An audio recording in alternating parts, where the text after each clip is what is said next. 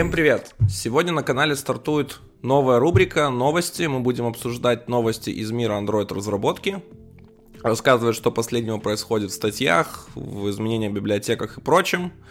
Будет очень полезен ваш фидбэк, поэтому смотрите выпуск до конца, давайте вашу обратную связь, говорите, что вам понравилось, что хотелось бы еще, и идем к первой новости. И первая новость это то, что вышло обновление библиотек Jetpack, опять обновилась куча-куча всяких библиотек. Одни перешли из альфы в другую альфу, одни перешли в бету, в РЦшку. В принципе, ничего такого очень интересного. Самое интересное, что произошло, это обновление Core, Android X Core. Там появилась поддержка анимации для Windows Inset Compat API и прочие маленькие улучшения. Э, появились On Receive Content Listener улучшения. Вот. Самое интересное, прикольное, что я там заметил, во-первых, там впервые появились комиты от внешних контрибьюторов. Там прям вынесена секция External Contributors, и там прямо вот все расписано, какие изменения были внесены от внешних контрибьюторов. То есть то, что Google сделала перенос своих репозиториев, ну точнее дублирование их на GitHub и принять оттуда pull реквестов и прочее работает. Это очень классно. Надеюсь, что в будущем будет работать еще эффективнее и будут изменения вноситься быстрее. Еще одно очень странное и загадочное обновление – это обновление Slice API.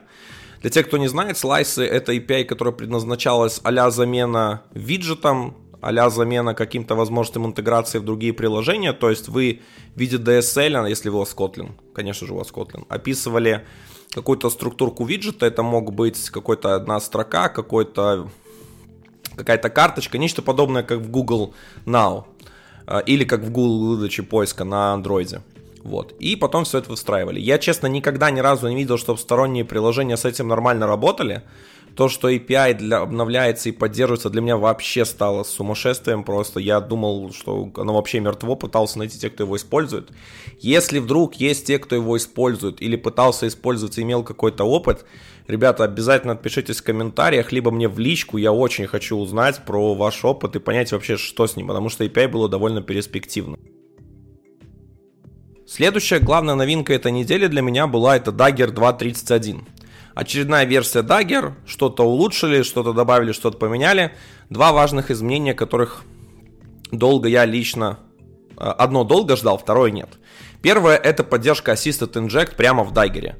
Оно было в RoboJuice, оно было давно уже сделано библиотекой от Square, там Джейк Уортон уже много чего сделал, но он перестал там особо поддерживать. Но сейчас есть официальное решение, которое рекомендуется сделать. Появилась официальная страничка с документацией на Dagger Dev. Вы можете все там найти, изучить и понять. Второе изменение, которое произошло, это то, что э, изменился, как создается теперь View Model э, через Hilt. То есть там появился View Model компонент, View Model Scope, и вот это дерево всех скопов в Hilt немножко поменялось. Документация, это опять же все подробности можно найти, прочитать и узнать. Ну, как всегда, они закрыли кучу багов, сделали удаление deprecation того, что произошло. Ну, то есть ничего больше значимого не происходит. Теперь нам нужно писать только фабрики для того, чтобы делать Assisted Inject. Первая статья этой недели, которая прям взорвала мое настроение и так вызвала кучу-кучу-кучу негатива, называлась она Android App Startup Tip Don't Use Kotlin Coroutines. А, очень-очень странная статья, которая прям говорит, что не используйте карутины, потому что они долго тормозят на первой загрузке приложения, то, что в Application Create их использовать не рекомендуется. Могу сказать сразу, то есть я написал кучу доводов в это, но повторюсь, что, во-первых, автор тестировал на очень слабом девайсе, на Moto G6, на котором стоит даже не Snapdragon среднего бюджетного уровня, стоит вообще Snapdragon 400, там очень мало памяти, он очень слабый девайс. И те 100 миллисекунд, которые он там приводит, то, что происходит загрузка, то есть просто запуск рутины, даже без всего. То есть это очень-очень нормальная цифра может быть для такого устройства. Следующий момент, то, что он тестировал все это на дебажных сборках. Производительность никогда не тестируется на сборках дебаженных. Все время тестируете ее на релизных. Ну и последний момент, там Джейк Уортон даже дал пояснение у себя насчет этого в Твиттере, в том, что проблема является не в самих карутинах, а в механизме загрузки классов динамической э, через класс loader в андроиде.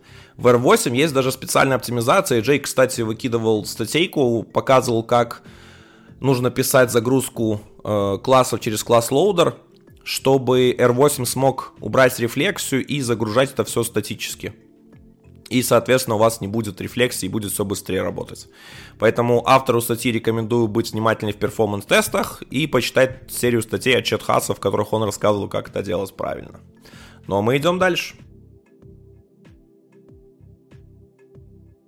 Команда Android из Гугла, девелопер-адвокаты, подвели результаты их э, Matt, Skill, Kotlin и Jetpack да, неделя или не неделя, даже больше, наверное, было.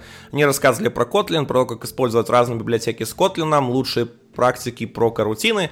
Фактически, то, что я посмотрел, все эти статьи и видео, это было просто перечитывание документации по KTX, никаких best practices или чего-то нового они не дали, то есть сказали, вот у вас есть Java API, вот у нас есть такой Kotlin API, оно чуть-чуть делает лучше, и вы через Kotlin, через KTX библиотеку можете заюзать карутины.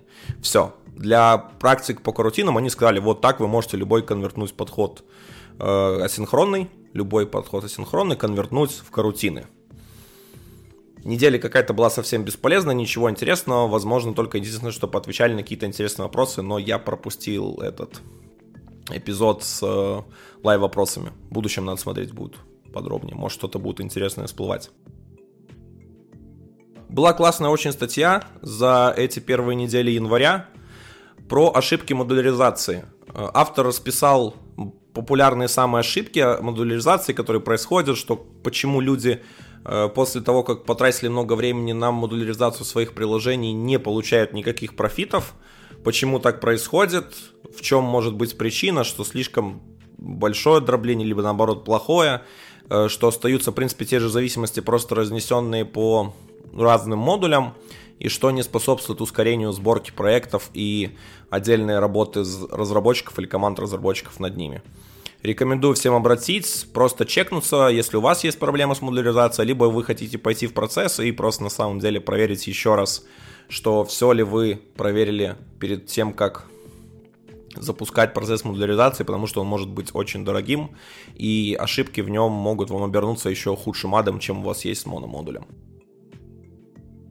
Coroutine Job Structure очень классная статья, в которой автор показал, как джобы в различных карутинах, в скопах, карутин контекста соотносятся между собой, как э, отмена выполнения одного карутин скопа, карутин контекста, карутин и прочего влияет на другие карутины через джобы, как все вообще это взаимосвязано. Тем, кто хочет лучше понять карутины, я однозначно рекомендую это прочитать. Это будет полезно и вам раскроет много дополнительных интересных вещей. Кстати, я очень давно думал о курсе про карутины, то есть сделать серию уроков про карутины, начиная вообще с нуля, с объяснения вообще, в чем отличается разница, до там самых последних новинок, всех, которые есть, и потом поддерживать, естественно, актуализировать и добавлять туда новые гайды. Если у вас есть такой интерес, ставьте лайки под этим роликом, пишите мне в комментарии, и я, соответственно, пойму, что вам нужно это делать, вам нужно это двигаться дальше, и что меня, соответственно, зарядит на новый контент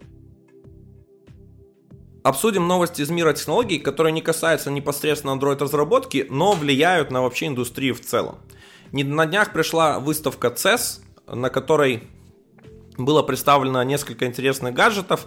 Касательно нас, разработчиков под Android, вообще, в принципе, мобильных, касался только один гаджет, это Galaxy S21, целая линейка гаджетов. Ничем примечательным она не выделилась, в принципе, просто логичное развитие. Процессор стал круче, новый, 5 нанометров, посильнее, побыстрее, ядра и, в принципе, аналогичен Snapdragon 888. Но Qualcomm не сдается и прибегает к разным родовым хитростям. Недавно компания Qualcomm на днях купила компанию Nubia. Nubia это очень интересная компания, которая организована выходцами из Apple. Но не просто выходцами из Apple, а инженерами, которые стояли во главе разработки Apple процессоров вплоть до Apple A14 Э, так и десктопных новых Apple Silicon M1, которые стоят в последних маках.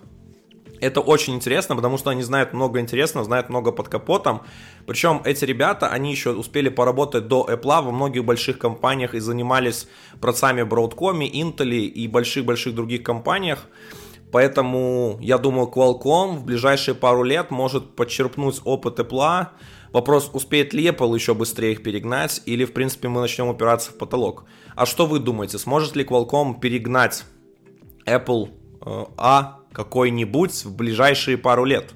Либо, в принципе, Apple всегда будет на коне? Пишите в комментариях.